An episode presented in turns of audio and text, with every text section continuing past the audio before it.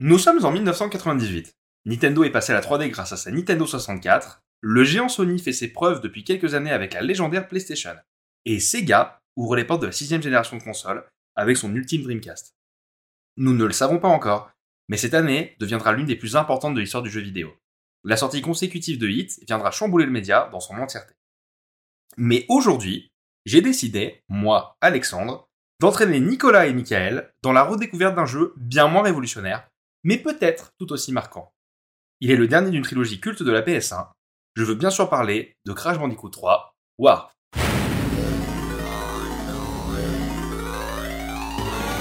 Sony Computer Entertainment Europe presents a Universal Interactive Studios production. A game created and developed by Naughty Dog.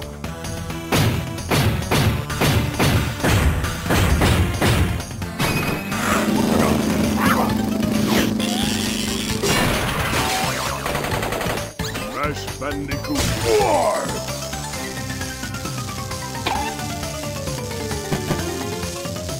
Press start to begin. Bonjour Nicolas, bonjour Michael, Salut. Salut. bienvenue dans l'heure du podcast. Aujourd'hui, on passe sur Crash Bandicoot 3, qui était donc ma sélection, qui est tombée euh, au dernier, dernier podcast que nous avions fait. Comment ça va aujourd'hui? Bah écoute, ma foi, ça va très bien et vous les gars? Bah euh, super, super, super. Moi, ça va à fond. Donc, comme, euh, comme je l'ai dit en introduction, j'ai décidé de, de m'attarder sur Crash Bandicoot 3.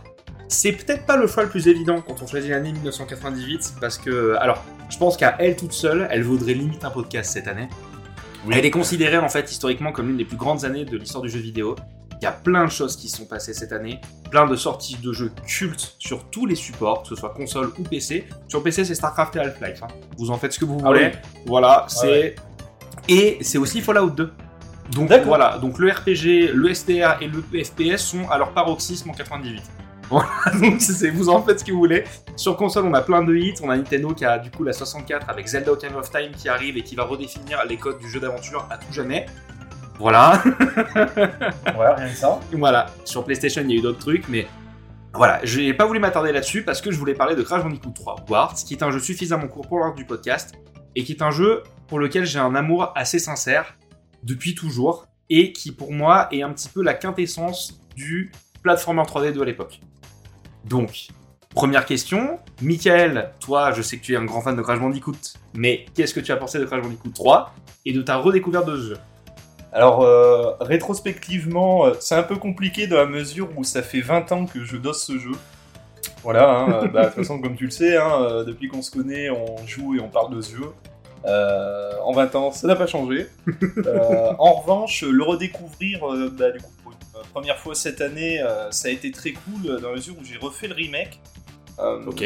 C'est vrai qu'il faut savoir que ce jeu, euh, donc il est originellement sorti en 98. Mhm. Euh, par contre, euh, bah, 20 ans après, il y a eu un remake euh, donc qui s'appelait euh, Crash Bandicoot euh, Insane Trilogy, qui compile le 1, le 2 et le 3.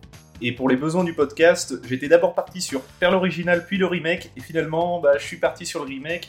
Et euh, ça a vraiment fait plaisir parce que euh, j'avais vraiment adoré euh, la, façon dont euh, bah, les développeurs avaient réussi à, euh, restaurer le jeu vraiment à, l'ère moderne sans euh, vraiment dénaturer euh, ce qu'il était. Voilà.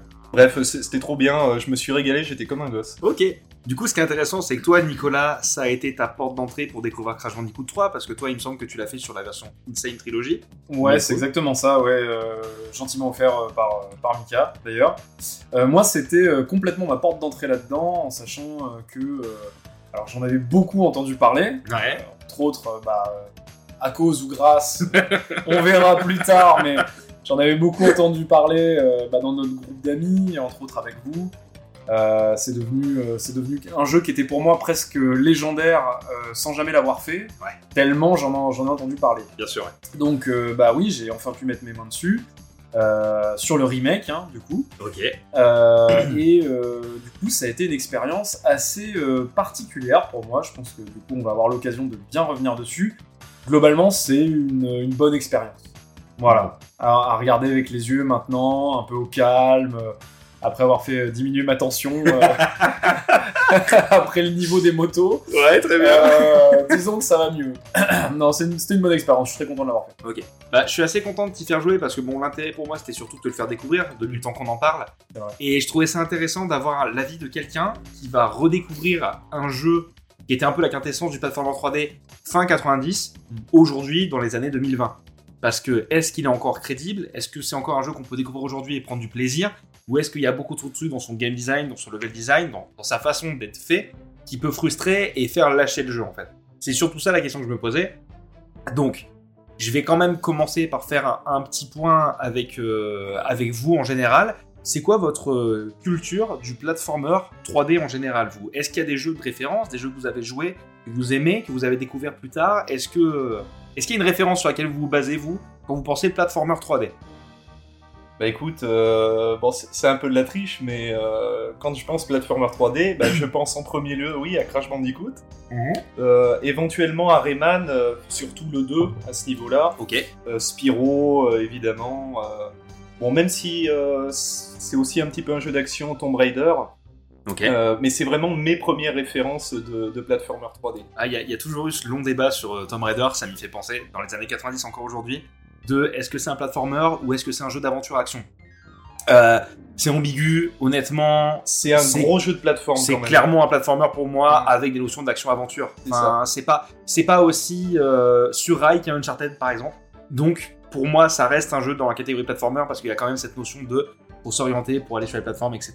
Mais c'est vrai que c'est un débat intéressant. Après, sans, euh, sans non plus essayer de définir vraiment qu'est-ce que c'est un platformer, euh, je dirais que euh, dès l'instant où tu as, oui, bah, des mécaniques de plateforme, on peut considérer, surtout au début de l'ère 3D, où on commençait à faire de la 3D, et on va dire que les jeux les plus populaires à cette époque, c'était un petit peu les platformers, Bien sûr, ouais. et ben de pouvoir, euh, comment dire, apporter... euh, euh, comment dire, de la variété, si tu veux, euh, enfin des, un supplément en plus de la plateforme, donc qui peut être de l'aventure.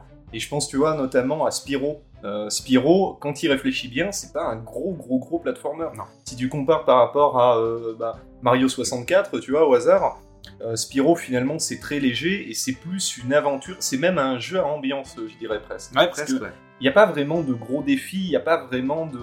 À quelques niveaux près, euh, tu vois, il y a peut-être un niveau euh, auquel je pense dans le premier, c'est euh, euh, dans des souches d'arbres. Euh, je Ouais. sais pas si tu vois Non, mais je vois, je parle. vois de quoi tu parles. ouais. Il y, a, y, a une, euh, il y a un endroit à atteindre, c'est un petit peu l'enfer, mais sinon, euh, je veux dire, le jeu il se fait euh, tout seul. euh. Et bah du coup, toi, Nicolas, est-ce que t'as une référence de plateforme en 3D qui te dit en tête? Quelque chose que t'as aimé ou qui pour toi représente un peu le plateforme en 3D Bah, alors, comme tu le sais, euh, moi j'ai quitté la console très tôt finalement dans la vie de gamer. Ouais. Donc, pour les platformers, c'était un peu moins évident d'avoir des références. En revanche, moi quand j'étais petit, j'ai énormément joué à Rayman 2 et aussi Rayman 3. Ok. Donc je dirais que c'est ma plus grosse référence en jeu de plateforme. Alors après, comme c'est un, justement un genre dans lequel je, je n'excelle absolument pas, j'étais en train de me demander si on pouvait euh, considérer Mario 64 comme un platformer. Mais euh, ouais, globalement, euh, ça va être les, les seuls jeux. euh, je dirais ouais, Rayman. Si jamais je devais en choisir un, je dirais Rayman. Alors, moi, ce que j'en pense, en tout cas au niveau du platformer, et euh, bon, l'histoire du jeu vidéo, c'est un peu ça, c'est que dans les années 90, en fait, quand on commence à passer à la 3D, que les jeux passent de 2D à 3D, beaucoup de jeux ont du mal à faire la transition, et beaucoup de jeux changent un petit peu leur manière de penser le game design, en fait, avec la transition. Et à cette époque-là, en fait, le platformer va scinder en plein de petits sous-genres, à tel point que Mario 64 va devenir une référence de la plateforme 3D, Mm. mais c'est une référence dans la partie, ce qu'on appelle, ce qu'on appellera plus tard le collectaton. Ouais. C'est-à-dire, ça reste un jeu dans lequel, en fait, on te met un niveau qui est un niveau assez ouvert, dans lequel tu as possibilité de faire plusieurs choses, différentes approches, etc. On peut tous jouer à Mario 64, mais on n'est pas tout à fait obligé de finir les niveaux pareils et dans le même ordre. Si tu prends Crash Bandicoot, en revanche, même le Crash Bandicoot 3 dont on va parler aujourd'hui, c'est un jeu qui a beaucoup plus gardé ses racines du platformer de la Super Nintendo, en ayant cet aspect niveau linéaire. Même s'il met en place une espèce de collecte, de euh, briser les caisses, etc., pour son, sa quête des 100%, ça reste un jeu qui est pensé en niveau de manière linéaire. Mm. Donc en fait, Crash Bandicoot 3, pour moi, c'est ce jeu qui a pour but de retransmettre au mieux la sensation d'un jeu de plateforme 2D de l'époque en 3D. Il utilise la 3D, mais son cheminement et beaucoup de fois, en fait, son level design est très pensé 2D, en fait, dans, dans la manière dont on se déplace. À tel point qu'il y a beaucoup de gens qui disent, bah finalement c'est un jeu 2D, mais oui, il affiche en 3D, mais c'est un jeu 2D dans son gameplay. Et, euh, et tu vois, j'y ai pensé en faisant le jeu, et ça fait un petit moment que ça me trotte à la tête. Alors, je reviens dessus, mais on va s'attarder sur le jeu après. Mhm. C'est juste que pour moi, j'ai l'impression que Crash Bandicoot, c'est peut-être un petit peu la transition la plus proche de ce qu'aurait fait un Donkey Kong Country en 3D. Je trouve que dans le level design, on est assez proche de la manière de penser des Donkey Kong Country, en restant très proche de cet aspect plateforme 2D, parfois un peu exigeant, mais en même temps, il y a un aspect collecte, il y a des mini-jeux dans les niveaux, tu sais, il y, a des- Ouais. il y a des aspects bonus. Et je pense qu'il y a une grosse inspiration Donkey Kong et ces plateformers de, de l'époque Rareware euh, Super Nintendo que je retrouve dans Crash en fait. Alors c'est c'est vrai que ça fait penser à un petit peu à un Donkey Kong, euh, mais à la limite en plus accessible, Ouais, plus complètement. Complètement. C'est vrai que si on revient sur les derniers Donkey Kong euh, Country, bah, le, le dernier c'était Tropical Freeze, il me semble. Oui. Euh, finalement, bah, c'est ni plus ni moins que oui, le Donkey Kong euh, Country mais en 3D. Mhm. Par contre, on garde toujours bah, cette exigence, cette difficulté, tu vois, que l'on retrouvait déjà dans les jeux. Là où Crash, euh, finalement, quand tu avances du 1, du 2 au 3, à chaque fois, ça se simplifie un petit peu et finalement, c'est euh, pour une petite aventure, tu Mhm. vois, que tu fais comme ça. euh, avec le. Enfin, oui, on s'est on s'est compris. on me regarde. euh, Oh, ouais, de, de, répu- tu penses peut-être à un certain niveau en particulier, mais. de Non, réputation. non, Avant de s'attarder dessus, de réputation en fait, on a tendance à dire que la Crash Bandicoot trilogie sur PS1 a tendance à se simplifier avec le temps. Le 1 est beaucoup plus exigeant et frustrant. Le 2 est encore exigeant mais reste moins frustrant. Commence à être une recette un peu plus aboutie, un peu plus grand public. Là où Crash Bandicoot 3 est considéré comme un jeu, je mets des guillemets, à l'époque où il sort, assez facile. Ça a même été un reproche par certains magazines de presse, je me souviens à l'époque, disaient Crash Bandicoot 3 est trop facile. Je comprends, euh, dans le sens où quand t'as déjà fait Crash Bandicoot 1 et 2 à 100%, arriver sur Crash 3, bon, c'est peut-être un petit peu la cour de récré. Mais est-ce que c'est pas ce qui ferait son sel? Bon, on va Bah, voir. C'est surtout aussi dans la façon euh, dont le jeu il est, euh, il est construit. Le premier Crash Bandicoot, il a vraiment ce côté old school où, euh, par exemple, tu ne peux pas sauvegarder à tous les niveaux. Alors, chose que l'on peut faire maintenant avec la Insane Trilogy, mais à l'origine, c'est tous les 3 ou 4 niveaux. Euh, on te file un mot de passe Oui. et euh, tu peux sauvegarder. Il y a un côté machine d'arcade en fait. euh, C'est ça. tu Le- ta pièce, ton mot de passe. Il y a une mécanique C'est un peu ça, ouais. il y a cette mécanique dans Crash Bandicoot 1 qui m'avait marqué moi à l'époque. C'est que tu peux sauvegarder donc tous les quatre niveaux ou après les boss, il me semble. Mais t'as aussi le fait que tu peux sauvegarder quand tu réussis à finir un mini-jeu bonus. Sauf que les mini-jeux bonus dans Crash Bandicoot 1, en fait, c'est qu'il faut récupérer trois têtes d'un personnage pour pouvoir, accéder, pour pouvoir accéder à son mini-jeu. Et je me souviens que quand tu arrives à finir ce mini-jeu après avoir eu les trois têtes, à ce moment-là, tu peux sauvegarder. Donc il y a un enjeu de la sauvegarde qui est très très particulier dans Crash Bandicoot 1 quand même à l'époque. Ah, la, Euh, la sauvegarde est sacrée, hein. Ouais, coup. donc, euh, donc ouais, il y a cette notion assez dure, assez arcade que va perdre la licence petit à petit. Pour revenir à Crash Bandicoot 3, l'idée de Crash Bandicoot 3, c'est que on va, vous, donner un hub, une zone centrale, dans laquelle vous avez 5 mondes différents dans lesquels vous pouvez accéder, qui correspondent chacun à 5 niveaux que vous devez compléter et ensuite pouvoir affronter le boss de cette zone. Une fois que vous avez vaincu le boss, celui-ci vous donne le pouvoir qui correspond. Euh, par exemple, on va dire le double saut pour le deuxième boss. Et à partir de là, quand vous arrivez dans le troisième monde, vous allez avoir des moments, en fait, dans certains niveaux, où le double saut va être utilisé. C'est une manière, en fait, de renouveler le gameplay pour dire, ok, chaque monde a des niveaux assez différents en termes d'ambiance, d'époque, etc. Et on utilise euh, de nouvelles mécaniques de gameplay qu'on ajoute à chaque monde pour un petit peu renouveler le gameplay et peut-être le rendre un peu plus complexe dans l'idée. Toi, Nicolas, quand tu as découvert du coup Crash Bandicoot 3, euh, comment ça a été un peu ta découverte? Quand tu as commencé le jeu avec l'espèce de, de développement, comment étaient pensés les niveaux, etc., comment ça a marché sur toi? Alors, comment ça a marché sur moi Euh, Voilà une bien belle question. non, bah, je l'ai découvert avec des yeux un peu curieux. C'est vrai que euh, rien que le design, effectivement, on, en a parlé un petit peu tout à l'heure. Il y a ce côté très linéaire, très couloir, qui me rappelait justement bah, des plateformeurs 2D. euh, Ouais. ça, ça se voit très vite, hein, ça saute aux yeux. Les, euh, le premier niveau est très agréable. Je trouve qu'il est presque trompeur. Euh, il prévient pas trop. hein, le, le premier niveau, euh, on est très tranquille, on est dans cette espèce de campagne bucolique, on découvre un petit peu les mécaniques, on a le temps, on s'y fait, on a presque l'impression d'une petite promenade de santé.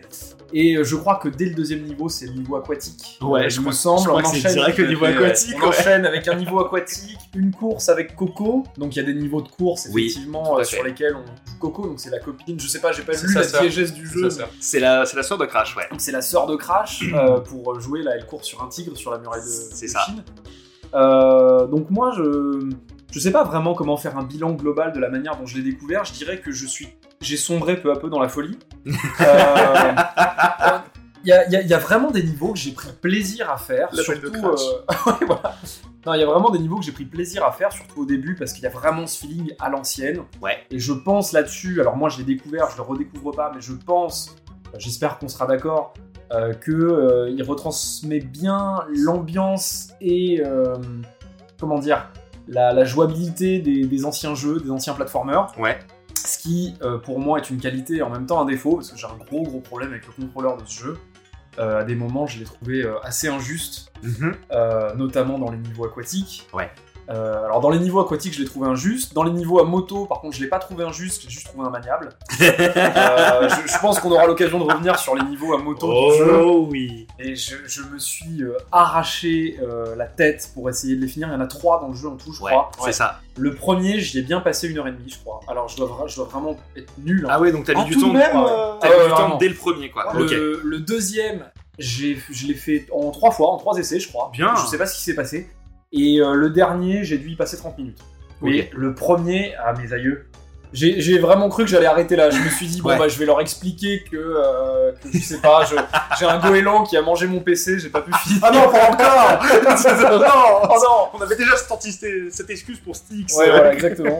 Non, donc moi je l'ai découvert effectivement avec des yeux un peu curieux, mais j'avoue y être allé à reculons sur pas mal de niveaux parce que. euh, eh ben, j'ai eu un peu le même effet. Peut-être que ça te l'avait fait aussi, Mika, toi, euh, quand on était passé de Abe Oddworld euh, en 2D pur au remake en 3D, Ouais. où le contrôleur avait un petit peu. Tu sais, on sentait que c'était pas aussi précis.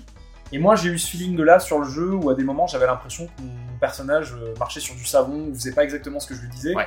Alors clairement, au bout d'une heure et demie de moto, c'est clairement moi qui étais le problème derrière le contrôleur. Donc euh, je, vais, je vais pas lui en mettre plein la gueule non plus au jeu. Mais euh, mais il y a des moments où ouais, j'avais l'impression que euh, le, le contrôleur était trop à l'ancienne. J'avais l'impression de revenir sur ces jeux où j'avais du mal à gérer le DualShock avec le, le, le 3D, le, le machin. Et euh, j'avoue que ça m'a un petit peu, euh, ça m'a un petit peu peiné par moments. Et euh, ça a peut-être un peu freiné la joie que j'ai ressentie dans, dans mon expérience. À côté de ça, alors je sais pas de quoi je traite euh, maintenant exactement, si t'as des questions que tu veux traiter plus Écoute, tard. vas-y, va- libère-toi, dis-nous ce que tu ressens. On attend ça depuis longtemps. Euh, non, bah, j'ai- moi j'ai trouvé après euh, très intéressant. euh, j'ai trouvé un petit côté Metroidvania finalement, une fois que t'avais débloqué un pouvoir, tu reviens dans un autre niveau, Oui. tu le joues différemment. C'est pas que tu débloques tant de choses que ça, mais tu le joues différemment. ouais, absolument. Euh, tu, euh, tu peux réexplorer un petit peu et je trouve que ça. Le, le point d'orgue de ça euh, se trouve dans les derniers mondes, parce que c'est dans les derniers mondes, notamment le monde égyptien, où tu as différents couloirs dans lesquels tu peux passer, Ouais. ou utiliser tes pouvoirs de telle ou telle manière. Donc ça, j'ai trouvé que c'est très intéressant. Pour quelqu'un, par exemple, euh, très fan du jeu, je pense que ça peut être euh, assez agréable de trouver toutes les manières un peu optimisées de passer d'un monde à l'autre. Moi, je suis pas allé jusque-là. hein. Euh, Oui, j'ai- bien sûr, bien sûr. J'ai eu toutes les gemmes de base, j'ai fini, tout- j'ai fini le jeu, hein, d'ailleurs, effectivement, parce que la dernière fois, Oui, c'était les oui, gravos. c'est vrai, c'est vrai. On a tous fini le jeu. On a tous fini le jeu, ouais. par rapport à la dernière fois. Euh, non, non, je suis, je suis allé jusqu'au bout. J'ai trouvé euh, les boss euh, finalement assez oubliables par rapport au, niveau sur lesquels j'ai mis. je me suis arraché les ongles des fois pour les terminer.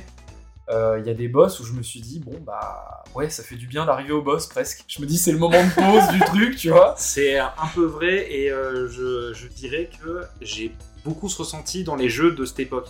Ouais. Euh, les, les platformers qui passaient en 3D, très souvent le boss, c'était pas forcément le bouquet final. Ouais. On a eu du mal à faire des boss vraiment très intéressants en, termes- de pattern Mm. au, au fin 90, début 2000, Hmm. au passage à la 3D. Je pense que c'était le temps de maîtriser en fait la technologie, etc. Ouais. Et je trouvais les niveaux toujours plus intéressants que les boss. euh, alors, même si moi j'ai une bonne expérience des boss de Crash Bandicoot 3, je comprends euh, ton retour là-dessus. Alors attention, hein, je dis pas qu'ils sont mauvais, hein, c'est Mhm. juste que euh, je, je suis arrivé. ben, C'est la promenade de santé un ouais, peu à côté. ouais. à côté, c'était vraiment la promenade de santé. Un truc que je regrette un petit peu, c'est qu'on a cinq mondes avec des thèmes différents, et j'ai pas l'impression que les thèmes sont vraiment appliqués jusqu'au bout dans leur monde. Absolument.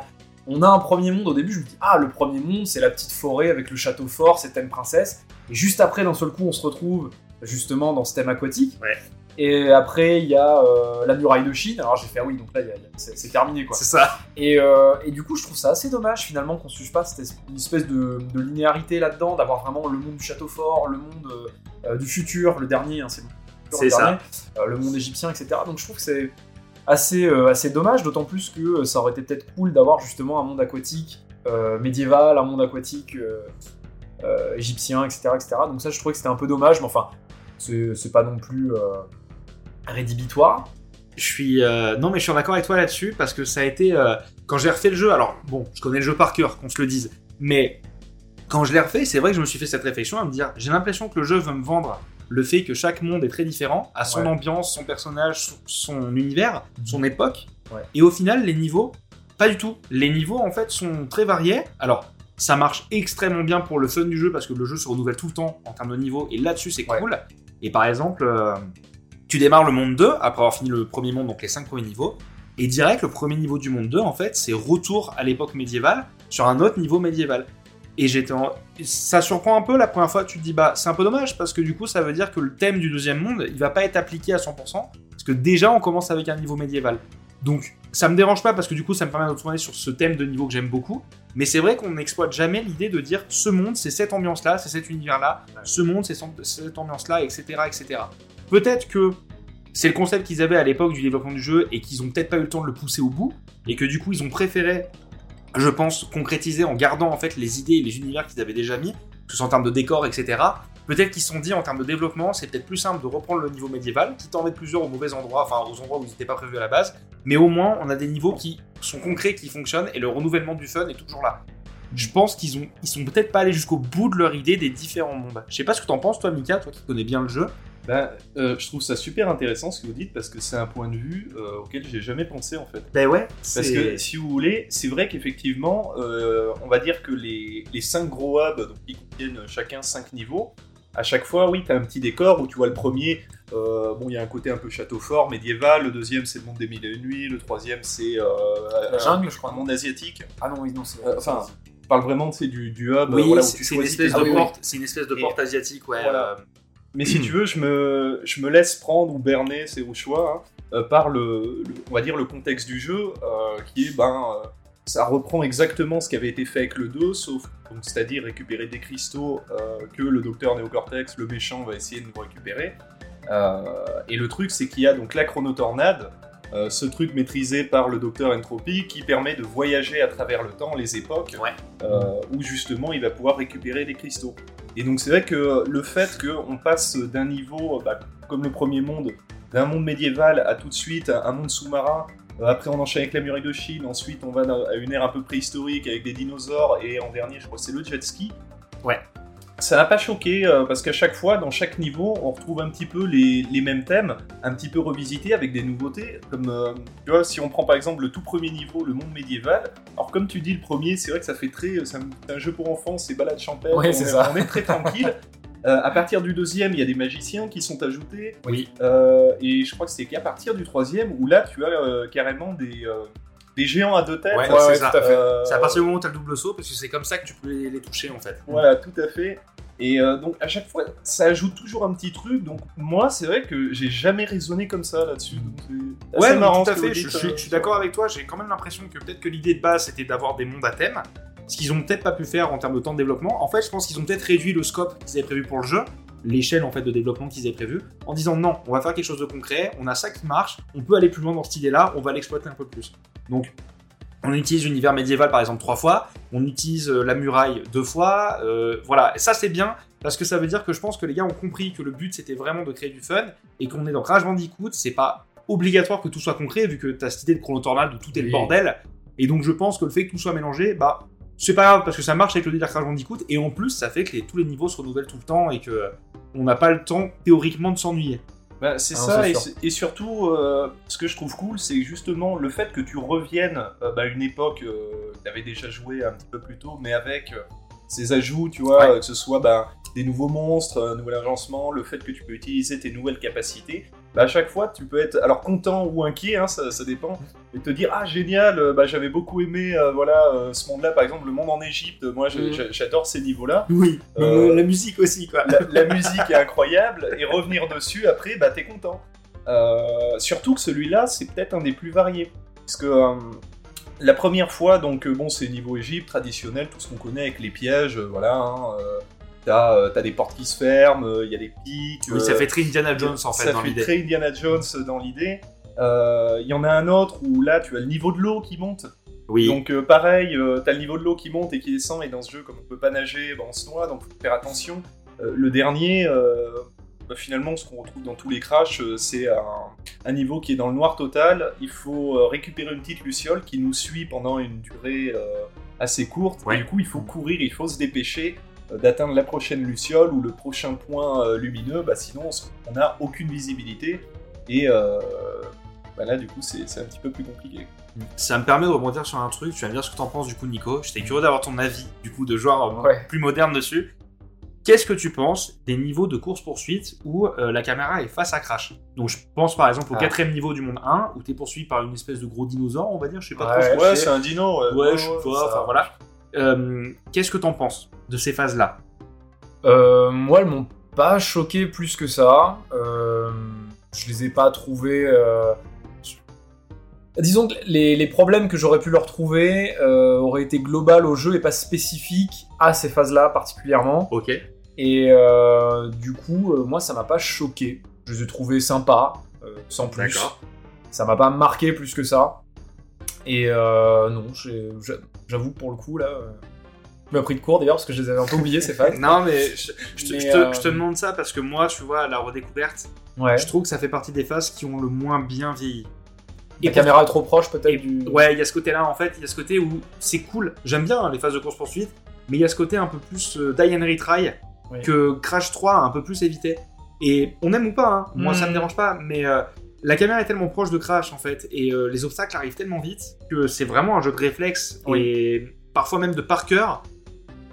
Tu sais que c'est les moments où t'as le plus de risque de mourir assez facilement en fait, parce que bah en plus tu te fais dans Crash Bandicoot tu meurs en un coup si t'as pas le masque. Hmm. Ces phases-là m'ont pas dérangé à refaire parce que je connais le jeu, mais je suis toujours quand je les refais, tu sais, un petit peu crispé sur la manette en mode Ouais. ah je peux mourir du premier coup, enfin je peux mourir sur un truc bête. En fait, je pense que ces phases-là m'ont pas choqué dans le sens où, par rapport au niveau de frustration que j'ai expérimenté sur d'autres types de C'était gameplay, pas pire. ouais, franchement, c'était pas pire. Non mais, non non mais je vois, je vois. au moment où tu parles d'avoir le, le- les mains crispées sur la manette, moi j'ai repensé au niveau des jet skis ou, ou avec des coups. Je, suis désolé, hein, j'avais l'impression de contrôler un glaçon sur du carrelage, quoi. C'était, euh, c'était mais genre pas agréable du tout. Et Allez, après, c'est les niveaux à véhicules, parce que, euh, bon, euh, contexte, on est sur PlayStation aussi, et euh, le jeu, c'est avant tout un, un platformer 3D où euh, bah, tu, tu es à pied. Ouais. Et euh, c'est vrai qu'avoir ajouté ces phases, sans dire que c'est expérimental, on voit que tout le jeu n'est pas, n'est pas centré là-dessus, c'est c'est presque du bonus. Et là-dessus, oui, selon le véhicule, la maniabilité est plus ou moins bonne.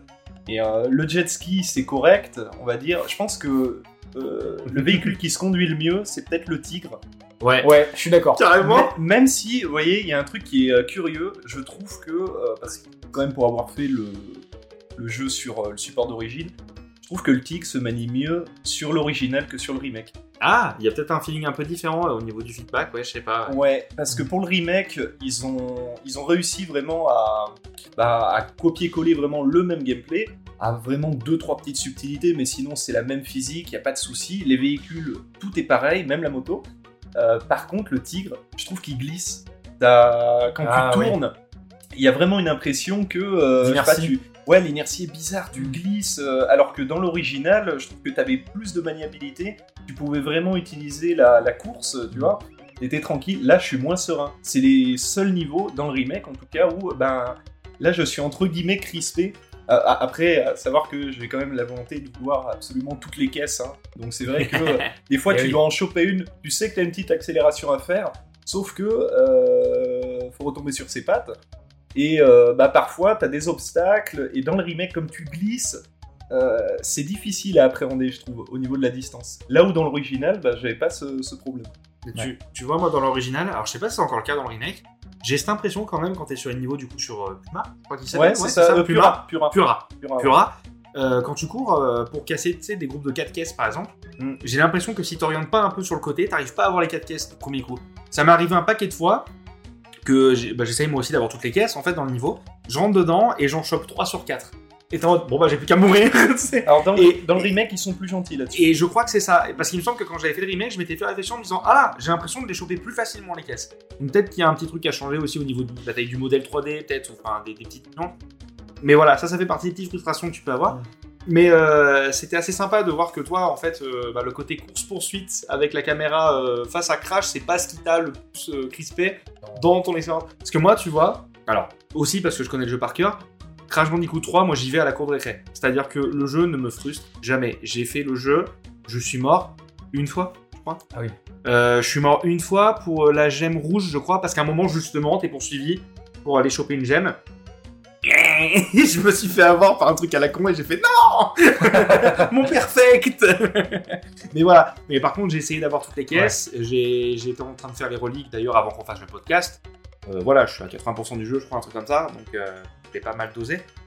Et je l'ai fait deux fois, du coup, parce que moi j'ai fait la version PS1 et après je l'ai refait en support portable entre, à midi, entre midi et deux au boulot Oh là là là là là là. parce que je, je peux refaire ce Quel jeu délice. je peux refaire ce jeu en boucle moi en fait j'ai ce feeling Ouais. là de je trouve que c'est un jeu qui se renouvelle tellement tout le temps et qui est tellement fun alors effectivement par contre on, on y arrive il faut qu'on en parle les niveaux en moto c'est quelque chose quand même hein. Mm. c'est euh, je pense que c'est l'époque justement où Naughty Dog est en train de tester en fait les mécaniques de, véhicules pour préparer en fait le fameux CTR qui va arriver après le Crash Team Racing et tu fais les niveaux en moto et tu dis pourquoi il n'y a pas un bouton de dérapage Tu vois un truc aussi bête que dans CTR, déjà ça changerait la donne mais tellement fort.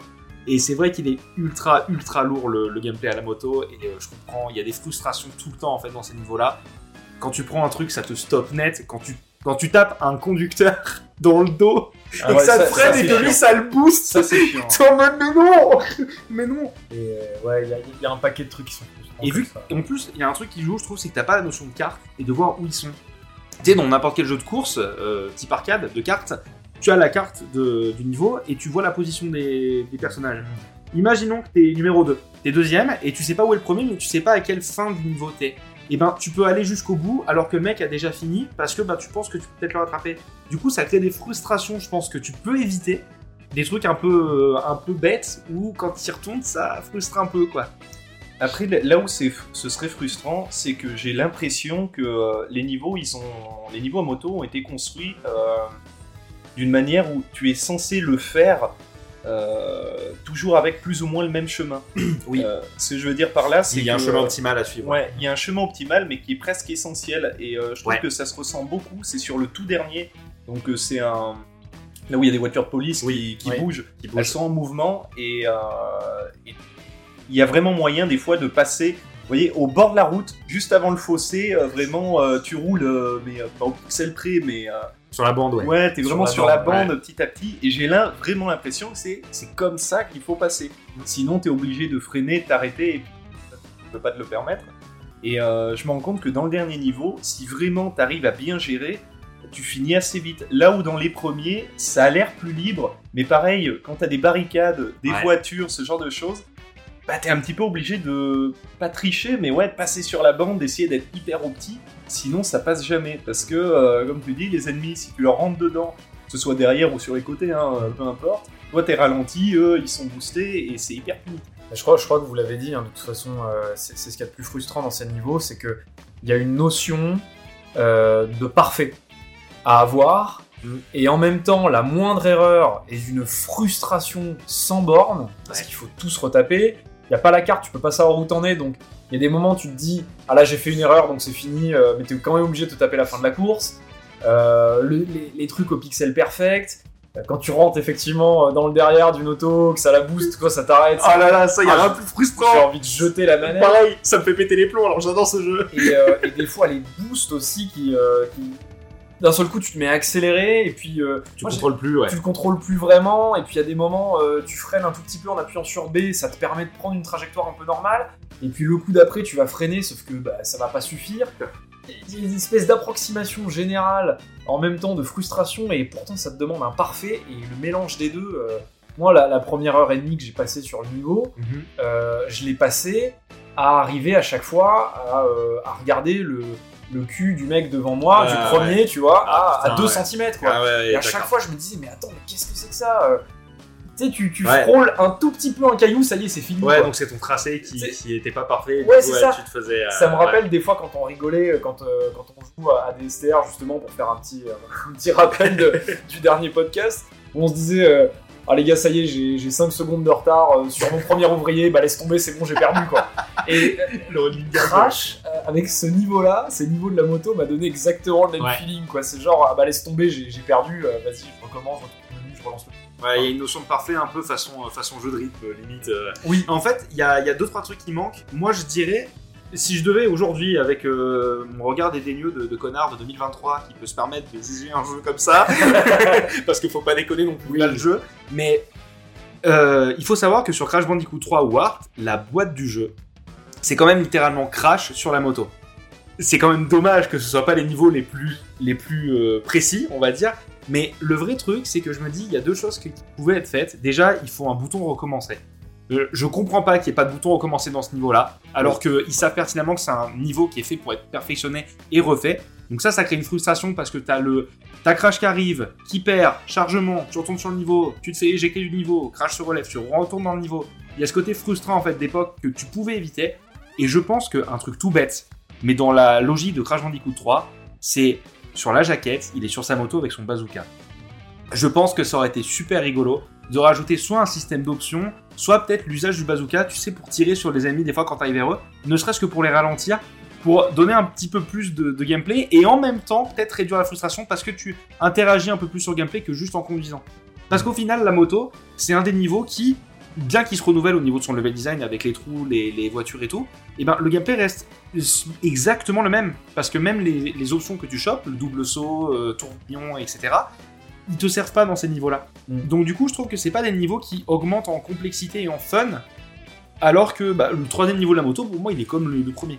Si, si- si on avait pu tirer par exemple au bazooka sur les voitures, C'est ça. ça aurait été incroyable. C'est ça, ça aurait été super fun en fait. Je que ça rajoute un côté fun et délire au jeu quoi. Euh, C'est marrant vous parlez de ça, là, avec parles de la jaquette justement, parce que moi j'ai vraiment le souvenir euh, quand j'étais un gamin, tu vois, je devais avoir quoi, 3-4 ans, Ouais. euh, justement de voir cette jaquette, je me disais waouh, ça a l'air trop cool, et arriver au niveau de la moto, en étant mais euh, super excité, en disant Ah, ça va être génial, bon pas de bazooka, qu'est-ce qui se passe, bon peut-être qu'on le débloque plus tard, C'est ça. et finalement se rendre compte que non, c'est juste euh, voilà une sorte de pose un peu iconique, un peu stylée, voilà, parce que ça claque, histoire de te dire, regarde, t'as une moto, et puis cra- il y a aussi, petite parenthèse, euh, le, le côté, euh, c'est très cool, parce que je veux Mais dire, oui, bien sûr, bien sûr. Crash était vraiment vendu un petit peu comme, euh, c'est cliché dit comme ça, mais euh, voilà, un peu l'ado rebelle, euh, tu vois, trop stylé, trop dark, Non, mais je avec suis ses- d'accord. ses lunettes de soleil, le manteau en cuir, euh, tu vois, la nana à l'arrière, Non, non, mais c'est que le bazooka. C'est une jolie parodie quoi. voilà, c'est une super parodie, mais c'est vrai que en Voilà. jeu, ah merde, en fait, c'est pas du tout comme ça. Et bah quoi. c'est ça en fait. Il y, a- il y a ce côté où putain t'en as rêvé de ça quand t'as vu le jeu. Tu te dis ah c'est dommage parce que vraiment il y avait de quoi faire. Mm. Et en plus le bazooka c'est un pouvoir que j'aime beaucoup malgré le fait qu'il soit pas très très utilisé dans le jeu parce qu'en plus il arrive tard. Et je pense que là, il aurait eu moyen de briller. Dans les niveaux en moto, avoir le bazooka, ça aurait été un délire. Avec un truc qui vise automatiquement, tu sais, t'as juste à bourrer les gens quand t'arrives. Bon, ça aurait été super fun. Ah, le, le petit cadeau, un petit cadeau qu'ils auraient pu faire, euh, comme je pense notamment aux Spyro.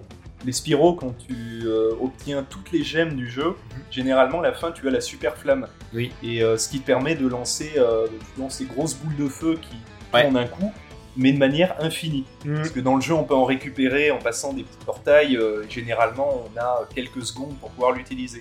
Et c'est vraiment le petit cadeau sympa à la fin pour te dire voilà, si t'as envie de refaire les niveaux juste pour le plaisir, bah t'as quand même cette capacité qui te permet de tuer tout le monde en un coup. euh, voilà, c'est rigolo. C'est vrai que ça aurait été sympa qu'à la fin, euh, au pire, tu finis le jeu, mais après, voilà, tu rentres dans les niveaux à moto et bah, c'est un petit peu euh, la vengeance. euh, oh, ça y est, j'ai mon bazooka. Ce qui aurait même donné de l'intérêt d'ailleurs pour le mode relique. Bah oui. Euh, vu que tu es censé euh, finir le niveau le plus rapidement possible, bah là au moins, même si tu gères pas trop, on va dire, euh, les, euh, les grands virages, surtout après un boost. Bah ouais. D'ailleurs, entre nous, les gars, quand vous prenez un boost, vous freinez rapidement. On est Oui. d'accord Oui, Ah, oui, on est d'accord. Parce que dès que tu vois le virage, tu dis c'est fini, je n'arriverai pas à le prendre. Parce que des fois, tu- ils te mettent un boost, sauf que voilà, t'as- le boost en fait. T'as un virage, t'as un virage hyper serré qui arrive à quoi Même pas euh, 10 mètres. Et Bah, non en fait, allez on freine parce que sinon on, on part en fraise. Tu vois Et tu vois, quitte à, quitte à mettre le bazooka, ils auraient pu le mettre dans le dernier niveau de moto, du coup. Vu que tu le débloques, le dernier niveau de moto, il est dans le monde 5, donc le dernier monde après que tu aies le bazooka, débloque-le maintenant. Ouais. Pour ce niveau de moto, là, tu mets des flics partout, mets le bazooka. Ça va être génial, parce que du coup, c'est un niveau de moto différent des autres, où là, cette fois, la donne, elle a changé, parce que t'as avec ton bazooka. Donc, je pense qu'il y avait moins d'exploiter Mhm. ce truc. J'ai quand même l'impression, sur Crash 3, plusieurs fois, qu'on pouvait aller plus loin dans le concept, et que même eux, je pense ils étaient peut-être dans l'idée d'aller un peu plus loin dans le délire, et qu'ils n'ont pas pu le pousser à fond, et du coup, ils sont allés sur quelque chose de concret, peut-être moins révolutionnaire, parce que Crash 3, après Crash 2, je le trouve pas révolutionnaire. Par contre, il est concret, il marche, il fonctionne. Et Non, c'est un- ressenti que un bon best-of. Mais tu vois, je rebondis rapidement sur euh, l'idée de est-ce que ce serait euh, un jeu qui pourrait être euh, révolutionnaire? Je pense pas du tout. Non. Si on fait la comparaison directe avec Super Mario 64, bien sûr, il lui a apporté vraiment un gros plus. hein, le, Mm. le fait de se déplacer à 360, c'est con. hein. Euh, Aujourd'hui, c'est d'une évidence euh, terrible, alors qu'à l'époque, bah, c'était euh, pas le cas. Bah, je crois qu'à l'époque déplacer. de, à l'époque de Crash 3, en plus, je crois que la manette DualShock de la PS1 vient juste de sortir. Ouais, Donc la manette avec les deux sticks vient juste de sortir à Crash 3. c'est ça. Et Crash 1, je crois qu'elle est même pas compatible. Il me Oh, semble que l'analogue ne fonctionne pas. aux flèches Après- 3D. Oh là là Ouais, après, ouais, Oh, la tête de, de Nico voilà. On, on se calme tout de suite. Le jeu est vraiment construit, surtout le 1, comme Oui. un jeu 2D, donc euh, finalement, Ouais. tu. euh, voilà, il n'y a, pas la notion de relief ou quoi que ce soit, non, non, et puis tu joues avec les, Bien sûr. avec les, euh, les touches, hein. Oui. les, les petites flèches, je vais y arriver. Ouais. Surtout sur les niveaux, je pense, euh, tu vois, avec le pont là. Oui. Les ponts, euh, ça, au joystick, euh, laisse tomber. quoi. Mais euh, ouais, moi je voyais vraiment euh, euh, bah, Crash comme plutôt ouais, un, une, comment dire, un jeu qui te permet de, de te faire revenir à- un petit peu, ouais, à enfin, comme tu le disais au début hein, du podcast, hein, à l'ère euh, 2D, mais en 3D, en étant hyper sympa, beaucoup plus accessible, plus ouvert, euh, ouais, presque une sorte de, pas d'hommage, mais euh, ouais, c'est- ouais. C'est presque le chant du signe du, du jeu de plateforme 2D, je C'est trouve. ça à dire, euh, voilà, t'as un peu l'arcade dans ton salon, mais à la cool, tu vois. Mm. Euh, on se fait plaisir, on- t'es pas là pour souffrir, tu es là pour t'amuser et, et- et prendre du plaisir. Ouais. Bon, alors Nicolas, toi tu me Non, non, pas, mais, non, mais je- moi, moi, euh, j'ai pris du plaisir à jouer à des moments aussi euh, en jeu. Ah, il, reste, il reste ces trucs, ouais, justement, ces, ces problèmes de, de vieux jeux d'époque, en fait, je pense, qui, qui donnent de la frustration là où c'est pas spécialement nécessaire et indispensable. Moi, ce que, la- ce que je retiens surtout de ce jeu, tu vois, je, je rebondis un peu sur ta toute première question, qu'est-ce que j'en ai pensé euh, globalement Euh, Je trouve que il est bourré de qualité, par exemple, euh, et en même temps de défauts, par exemple, dans son caractère contrôleur. Ouais. Euh, le jeu est ultra dynamique, ultra simple à prendre en main dès le début. euh, ça bouge de partout, c'est pas frustrant, c'est ultra responsive en fait. Hein. T'a- T'appuies sur un truc, t'as la tornade, enfin c'est c'est pas. Il n'y a pas de délai entre le moment où t'appuies et le moment où il se passe quelque chose à l'écran. C'est Absolument. ultra important pour un jeu de plateforme Ouais, je absolument. trouve. Et, euh, et en même temps, t'as ces petits trucs frustrants. Moi, je sais que j'ai pris, euh, j'ai pris beaucoup de notes euh, quand, quand j'ai joué au jeu, où, où je voyais la, la caméra, euh, parce que c'est un peu le problème quand on a le cul entre deux chaises, Mhm. de faire un jeu 2D en 3D. Il y a des moments où la distance, surtout les niveaux où on se suspend au plafond, Ouah, putain, où ouais. il faut faire des sauts, des trucs où je me disais non mais attends tu rigoles là, j'y suis pas, c'est une blague. Ou euh, des moments où les hitbox des ennemis me semblaient euh, complètement aberrantes. Ou... En fait, il y a eu plein de petits détails euh, autour qui à chaque fois me faisaient rager, me disaient mais j'avais envie, de- j'avais envie de jeter la manette contre le mur. Mais en même temps, le cœur du gameplay fait tellement plaisir, tu sais, de, de pouvoir bourrer ton, carré pour tourner dans tous les sens, sauter, t'aplatir sur des caisses, casser des trucs. Le cœur du gameplay, je suis obligé de le reconnaître, même si j'ai l'impression que le jeu m'a tapé dessus pendant euh, 8 heures. Euh, et ben il fait, il fait super plaisir quoi. Il est très dynamique, C'est vrai. il tu peux t'investir dedans, t'es content quand il se passe quelque chose à l'écran. Et c'est con, mais le feeling d'avoir quelque chose de très responsif, d'avoir l'impression que ton personnage est la prolongation directe de euh, l'input que tu rentres dans ta manette, c'est super important. Et moi, c'est ce que je retiens globalement à chaque fois de ce jeu quand j'y repense, et je me dis, mais, mais c'est génial, il y a tellement de trucs incroyables qui sont super satisfaisants. Et à côté, je me prends des tollés par le jeu où il me dit Ah non, regarde, t'as glissé de 0,003 cm sur le mauvais truc. Euh, la caméra, elle était bien placée à cet endroit-là. Eh bah non, c'était une blague. Et, euh, et voilà quoi. qui a un aspect un peu die and retry euh, Ouais. par cœur du. Ouais, bah c'est, j'ai vraiment eu cette impression-là tout le long de me dire. euh, je, me- je me suis dit, mais je comprends en fait pourquoi ils adorent ce jeu, mais je pense aussi qu'ils continuent de l'aimer parce qu'ils l'ont tellement fait que il y a un peu de mémoire musculaire là-dedans Ouais. qui fait que vous avez grave apprécié votre je, je expérience. pense que c'est ça, parce que c'est vrai que tu vois, moi je me disais, ça va être rigolo ce podcast. Mm. Parce que euh, le podcast précédent, on était sur le STR, euh, donc euh, vraiment un, un genre toi que tu affectionnes tout Ouais, ouais, ouais, particulièrement. bien sûr. Et euh, moi, c'est vrai que, euh, à part STR, pas- c'est pas trop ma cam. Et là où je vois, euh, je vais pinailler pour des trucs cons, Mm. euh, ou alors toi, as des jeux- tu te fais des jeux une idée. Je pense à une fois où justement tu jouais à Age of Empire euh, sur Ouais. Discord, Ouais. et euh, je sais plus qui était avec toi, il te posait des questions, et toi, il disait, ouais, bah tu fais comme ci, comme ça, machin. T'avais déjà vite pigé comment ça fonctionne, Mm. là où moi j'aurais été largué. Et là, c'est l'inverse, le platformer, mais Crash 3, euh, après voilà, ça fait 20 ans que je tous les ans, hein. je le fais au moins 2-3 fois par an euh, Ouais, ouais. depuis 20 ans. C'est fou. Mais c'est l'expression la main dans le slip, je vais te dire, une balade de santé. Euh, c'est que du plaisir, du bonheur, et il se fait euh, très rapidement. Mm. Et les seules fois où je suis mort, c'est de la mort volontaire. Parce que, ah mince, il y avait la caisse bah, sur, sur les niveaux de la Grande Muraille de Chine. hein. Ouais, c'est Où, euh, Tu te là parce que t'as raté la caisse, Ouais, c'est ça. c'est c'est ça, c'est bon, bah allez, on suicide, on recommence. Ou alors quand je faisais les, les reliques aussi. Mhm. Les reliques, euh, par contre, je pense bah, au, au niveau du jet ski, parce que toi, Alex, t'as essayé de faire quelques reliques, non? Ouais, ouais, cl- clairement, moi j'en étais quoi J'en ai 19, je crois, là, euh, dans- sur la, Est-ce que sur la tu, console portable. tu voulais absolument avoir le platine ou l'or te suffisait? Euh, si j'avais l'or, déjà, j'étais un peu le roi du pétrole hein, dans, dans ma tête. hein. Ok. Moi, déjà, j'ai le saphir, je suis heureux. Tu vois, saphir, je me dis, eh, j'ai réussi. Or, je suis en mode, eh, je suis développeur ou pas? Non, les développeurs, c'est platine. Mais, euh, mais voilà. non, non, platine, j'en ai pas un seul, je crois. Dans- Sérieux? dans- sur, ma, sur la console portable, j'ai pas de tryhard. C'est-à-dire que je le fais, j'ai l'or, nickel, je me casse. J'ai le saphir, ok. je me casse. J'ai pas insisté. Parce que le, le platine, c'est vrai que, bon, je, je vous cache pas que j'ai pas continué. Mais euh, je me suis dit, bah, tant qu'à faire, on va, on va toutes les faire. Et on va avoir le platine euh, quand même. Et euh, si les 2-3 premiers niveaux, ça va, euh, à, à partir du jet ski, c'est, on est vraiment à la seconde près. Et moi, à chaque fois, je, je commençais même à m'agacer, à me dire, putain, mais c'est pas vrai, comment ça se fait que ce, cet essai-là où j'ai été nul comme tout, je mets deux secondes à mon essai d'avant où j'avais l'impression de jouer super bien. Ouais. Tu vois, et recommencer, et à chaque fois, c'est juste pour, euh, voilà, juste une- un petit couloir, tu vois, à, à un endroit précis. Euh, le fait de ralentir un tout petit peu quand t'as des boulets de canon, tu vois, qui te tirent dessus, euh, c'est vraiment euh, limite. Je passais en me disant bon ben, si je me fais toucher, c'est mort. Si ça touche pas, ouf, c'est bon. Le jeu est gentil, il veut que j'aille jusqu'au bout. Allez, on continue. Bah, ça, moi, c'est peut-être une critique que j'allais mettre. Vous voyez, je suis en train d'y penser maintenant, mais depuis le début, euh, vous arrêtez pas de parler des reliques, euh, des trucs à trouver. Je trouve qu'une fois qu'on a terminé le jeu euh, une première fois, et que du coup, euh, parce que on a tous les cristaux violets, je crois, au début, c'est les premiers ça. C'est ça, c'est les cristaux qui sont indispensables pour finir le jeu. Voilà. Et ben moi je trouve que il n'y a pas vraiment d'onboarding pour la suite, c'est-à-dire qu'il y a aucun moment où le jeu te dit, Ok. euh, te dit, il y a quelque chose après, ou encore, hey, ça sert à quelque chose de faire, de continuer le jeu. Tu vois ce que je veux dire? Alors, Autant pour le chrono.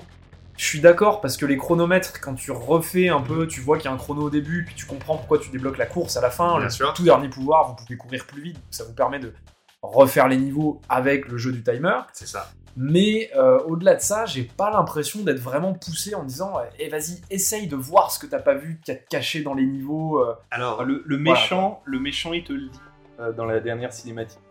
Ouais, mais c'est c'est assez. Mais c'est vrai que c'est. C'est vraiment, on est sur PS1 quoi. C'est genre Tu- tu euh, le pas, un masque, te- gamin, euh, le moi, masque fin, ouais, ah ah ah, il reste les gemmes, générique. Voilà, ouais, voilà. on voit très bien. C'est alors, tu sais quoi? Je pense que ça peut être considéré comme un défaut, et en même temps, je pense que c'est- c'est peut-être sa qualité. Ouais. V- Je t'explique pourquoi. Le principe de Crash 3, pour moi, c'est d'être le platformer 2D en 3D le Ouais. plus accessible et le plus agréable possible pour le grand public. Mhm. De ce fait, comme je te dis à l'époque, beaucoup de gens de la presse, etc., ont dit que le jeu était trop simple. C'était un reproche qui a été fait au jeu, en fait. Mhm. Et l'idée, c'était quand même d'ouvrir le jeu à tout le monde. Beaucoup de gens ont découvert Crash 3. Moi, c'est mon préféré parce que je le trouve parfait justement dans ce qu'il fait. Mhm. Et, euh, et justement, vu que nous on le saigne depuis des années, on le maîtrise et le jeu est devenu simple pour nous, mais parce qu'il marche en fait sur ce qu'on fait nous. Et le côté de, on te met pas en avant la collection de gemmes, de reliques et tout. C'est un côté où ça, c'est pour les gens qui veulent aller plus loin. C'est-à-dire que si l'expérience de Crash 3, elle est concrète une fois que tu as fini le jeu, même si tu as fait que les cristaux, tu as vécu Crash 3. T'es pas en mode, je suis passé à côté du jeu. Tu sais, il y a des jeux qu'on a, qu'on a fait. euh, je pense à, bah, par exemple, on a fait Castlevania, Order of Ecclesia. Ouais. Order of Ecclesia, c'est un jeu qui est divisé en deux parties. Il y a cette première partie Castlevania l'ancienne et cette deuxième partie Château de Dracula Castlevania Symphony of the Night. Toi, ça, tu l'as pas eu, la partie Symphony of the Night. Pour moi, t'es passé à côté d'une partie du jeu. Ouais. En Ouais. revanche, le fait que t'aies fini Crash 3 fait que pour moi, t'es pas passé à côté d'une partie du jeu. Il est vraiment pensé pour être un jeu qui a quelque chose à raconter, et quand tu l'as fini, tu as vécu Crash 3. Les gemmes, c'est pour aller plus loin. Si jamais t'es en mode, ok, il était trop simple, ou alors je kiffe tellement le jeu, je veux aller plus loin. Moi, les gemmes, c'est un bonus. Je faisais les caisses parce que ça me fait kiffer. Mais en même temps, tu vois, sur les deux parties que j'ai fait, j'ai fait deux fois le jeu. Enfin, pas une seule fois, je l'ai fait à 100% pour le podcast. Mais j'ai adoré le refaire parce que pour moi, le jeu, la, la substantifique moelle du jeu, elle est dans son fun, dans son feedback, comme tu as dit. Ouais. On a rarement vu un platformer avec d'aussi bon feedback. Tout ce que tu fais réagit au doigt et à l'œil et tout est agréable. Le casser les caisses, le sound design, les ennemis, leurs animations, la façon dont ils réagissent quand tu les attaques. Je pense aux magiciens chez nous qui se retrouvent en Oui, slip quand tu oui. le tapes la première fois. C'est des feedbacks comme ça qui sont ultra agréables et qui marchent dans la, dans la genèse du jeu en fait. Et tu te dis, ce jeu est trop bien pour ça. Et c'est pour ça que j'y retourne avec autant de plaisir sans forcément faire le 100%. Parce que le sel de Crash 3, c'est tout le monde peut y jouer, tout le monde va trouver son plaisir. Les gemmes et les reliques, c'est du bonus. Vous en faites ce que vous voulez, c'est pas indispensable. La preuve en est que même si le mas te dit la vraie fin c'est les gemmes, t'as quand même le générique de fin. Et tu as quand même le dernier pouvoir. Donc le jeu t'offre tout. Oui, je Et- comprends. Ouais, il n'y a, pas cette obligation ouais, de- d'absolument tout finir. Et c'est vrai, comme tu le dis, euh, le truc qui est très bien avec Crash, c'est pour ça que c'est peut-être un des platformers les plus intéressants, limite, pour quelqu'un qui voudrait découvrir le genre. C'est que quoi qu'il arrive, tout le jeu, tu as la possibilité de le faire, tu t'éclates. Si tu veux aller plus loin, parce que tu as vraiment aimé ou que tu veux un peu plus de défis, entre guillemets, et ben là, il te reste la possibilité de faire les reliques, débloquer de nouveaux Mm. niveaux, un peu plus exigeants, un peu plus difficiles, pour après ben, euh, prolonger ton expérience. Oui, à tel, à tel point que les reliques, tu vois, donc on disait les reliques, c'est faut finir le niveau le plus rapidement possible. Beaucoup de reliques sont faisables sans avoir le pouvoir de la course. Il y en a beaucoup dès le début, peut-être les trois premiers mondes, après 4-5, c'est peut-être plus compliqué, mais les trois premiers mondes, tu peux avoir au moins la relique standard sans avoir le pouvoir de la course. Donc en fait, le jeu reste accessible quand même là-dessus. Donc tu peux déjà, toi, tester, en fait, quand tu as fini le premier niveau, de le refaire en relique, c'est tout à fait envisageable. Mm. Et ça, c'est bien, parce qu'en fait, le jeu t'offre des possibilités, mais te met jamais la tête dedans. Ce qui m'aurait saoulé, moi, si le jeu m'avait dit, euh, ouais, pour accéder au dernier boss, il te faut 25 cristaux, mais il te faut aussi 10 gemmes. Ça, c'était un truc que faisaient énormément les jeux à cette époque-là. Ils te forçaient à faire un contenu qui est annexe pour le finir. Ouais, je comprends ce que tu veux dire. J'ai pas l'impression de pas avoir fini le jeu quand j'ai battu Cortex. Alors que pourtant, il reste encore 5 niveaux, il reste les gemmes, les reliques. Mais j'ai déjà l'impression que le jeu m'a offert son expérience. Oui, t'as eu, t'as eu la vraie fin, de toute façon. C'est- Enfin, oui, il y a encore une vraie, vraie Oui, fin, mais entre c'est plus mais un petit bonus. c'est ça. C'est plus un petit bonus. En plus, le jeu a pas de récompense à t'offrir à travers le scénario. On s'en fout du scénario de Crash. Donc c'est pas en mode, waouh, euh, la fin a tout chamboulé. C'est c'est pas. Ouais, bien on, sûr. on a des Non, jeux. c'est- ouais, on est vraiment sur un comme un épisode d'un dessin animé pour gamins. Hein, C'est ça. euh, ni plus ni moins. hein. Donc ça, c'est plutôt cool. Est-ce qu'il y a quelque chose sur lequel tu voulais retourner, toi, Nico, ou pas? Euh, j'ai trouvé que le doublage FR était ouf. Ouais, ouais. Je, voilà, je, je, je peux pas vraiment rentrer dans les détails, euh, simplement j'ai trouvé que le doublage FR était dingue. Je me suis éclaté à l'écouter. euh. Donc toi, par contre, qu'on parle, c'est le doublage faire euh, Récent, ac- oui, actuel, remake. Trilogy, ouais. Ok. Tout à fait. Ok, on est bien d'accord. Voilà. Donc qui est différent de celui Complètement original, en différent, plus. ouais. Tout à Ouais. fait. Ok. Parce que sur Spyro, nous on avait fait le reproche qu'il était un peu trop terre à terre. On en avait parlé justement sur un podcast. Autant sur Crash, il s'en sort plutôt bien. Et ben c'est ça que je trouve qui est euh, super réussi avec le remake. Et euh, d'ailleurs, bah, je le dis tout de suite, hein, le remake, je le préfère à l'original euh, pour ça. c'est que Spyro, si on fait la comparaison avec Spyro, donc qui est entre guillemets le frère spirituel de, de Crash, c'est que Spyro, le remake là, de la Reunited Trilogy, euh, le doublage, il a été hyper aseptisé. C'est très pro, c'est très bien, mais on manque euh, ce grain de folie. Ouais. Euh, là où Crash, c'est tout l'inverse. Le doublage original, il y avait un ton parfois très sérieux. Oui, c'est vrai. Ça donne un côté parodique et je trouve que ça aussi se cachait un petit peu comme on retrouve dans les vieux films d'action Mhm. américains des années 90 où les Mhm. doublages c'est- ridicule Ouais. mais je sais pas ça offre un petit truc moi je suis très sensible à ça et euh, dans les premiers Crash j'aimais beaucoup. Euh, même le ton très sérieux de Cortex des fois euh, tu vois quand il pousse une gueulante tu te dis waouh il y a quand même un décalage entre le fait que tu vis une aventure quand même voilà c'est légère. Je veux dire c'est rigolo. Les enjeux ils sont sérieux dans l'univers de Crash mais à aucun moment ça te touche puisque c'est trop parodique c'est trop enfantin. Crash, c'est un taz, quoi. Enfin, voilà, c'est- ouais, un, un taz, le jeu est un petit peu euh, concon, bon. Euh, mais c'est rigolo d'avoir ce décalage euh, parfois avec un ton hyper sérieux. Là où dans le remake, justement, on, est, euh, on garde cette folie, mais super foutu. Il est pas aseptisé. Là, on a vraiment un professeur fou qui te parle. Le doublage de Cortex, je le trouve incroyable. Il a plus ce côté grave, sérieux, cette voix monotone. Non, il- c'est un mec qui pète des câbles. Hmm. Et ça, ça marche super bien. Et pareil pour tous les autres personnages. Les répliques, elles sont nickel. Et puis même, tant qu'on est dans les, les changements audio, euh, la, bande son, la, la bande son, euh, Je voulais y aller. la, manière dont ils l'ont euh, réorchestré, enfin, il y a même beaucoup de titres, je les trouve meilleurs que les originaux. Alors surtout dans le premier, surtout dans le premier, mais alors le 3, ça, je veux dire, c'est parfait. La musique de Cortex, cette réinterprétation, mais j'étais super content de l'écouter. Et à chaque fois, refaire les niveaux, voilà, re- entendre les, les musiques, euh, je pense encore au niveau en Égypte, la façon dont ils l'ont fait, enfin, je trouve ça incroyable. Après, voilà, ce n'est absolument pas objectif du tout, pas du tout, mais c'était vraiment que de l'amour et du plaisir de, de refaire ce jeu. Euh, Je suis d'accord que bah, la bande originale façon du jeu, moi pour l'avoir fait version originale du coup, j'aime toujours le doublage qui marche bien et euh, les musiques euh, sont bon. En vrai, il y a un truc avec les musiques de Crash, c'est que c'est comment dire, ça fait partie de ces musiques qui te marquent pas en dehors du jeu, c'est-à-dire que tu l'écoutes en dehors du jeu, c'est cool, euh, et tu vas pas forcément la réécouter en dehors du jeu, à moins que tu sois vraiment fan de, de jeux vidéo. C'est pas des musiques que tu écoutes comme ça. Par contre, dans le contexte du jeu, qu'est-ce que c'est cool, qu'est-ce que ça habite trop bien. le Elle a une identité très Les- forte. les- c'est ça, la musique dans le monde médiéval, la musique en Égypte, tout ça, c'est des musiques que je retiens et quand je suis dedans, ça y est, je la chantonne pendant que je joue, quoi, parce que il y a un côté cool tout le temps dans Crash, en fait, il se retrouve à travers ces musiques aussi, et ça, c'est vachement bien retranscrit. Petite question, du coup, sur l'aspect graphique du jeu. Alors, bon, vous avez fait la version remake et même l'original. Euh, Qu'est-ce que toi, Mika, t'avais pensé de l'aspect graphique de l'original? Moi, je le trouve ultra propre, en vrai, pour de la PS1. Et j'étais surpris, alors du détail de, de, de geek, on va dire, mais il y a une super distance d'affichage dans le jeu pour l'époque. Tu vois loin les choses, c'est concret, et jamais je me suis dit, ah, ah, je sens que techniquement la console elle n'y arrive pas, ça rame ou quelque chose. J'ai pas de ralentissement, tout est toujours très fluide, et je me dis à tel point que découvrir aujourd'hui par la version PS1, c'est pas un cauchemar.